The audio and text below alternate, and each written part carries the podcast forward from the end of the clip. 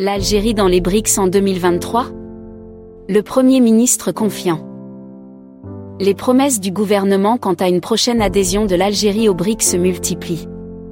Après les assurances du chef de l'État, c'est au tour du chef du gouvernement, Aymen Ben Abderrahman, d'assurer que l'année 2023 sera celle qui verra l'Algérie adhérer à ce bloc économique, dont la force n'est plus approuvée. En effet, dans l'allocution prononcée lors de la séance de clôture des travaux de la rencontre gouvernement Wali, tenue au Palais des Nations à Alger, le chef du gouvernement a été on ne peut plus affirmatif. Notre pays est sur le point d'intégrer le BRICS, a-t-il déclaré. C'est là d'ailleurs l'un des arguments que l'orateur a mis en avant pour amener les Wali à fournir plus d'efforts en matière de développement local.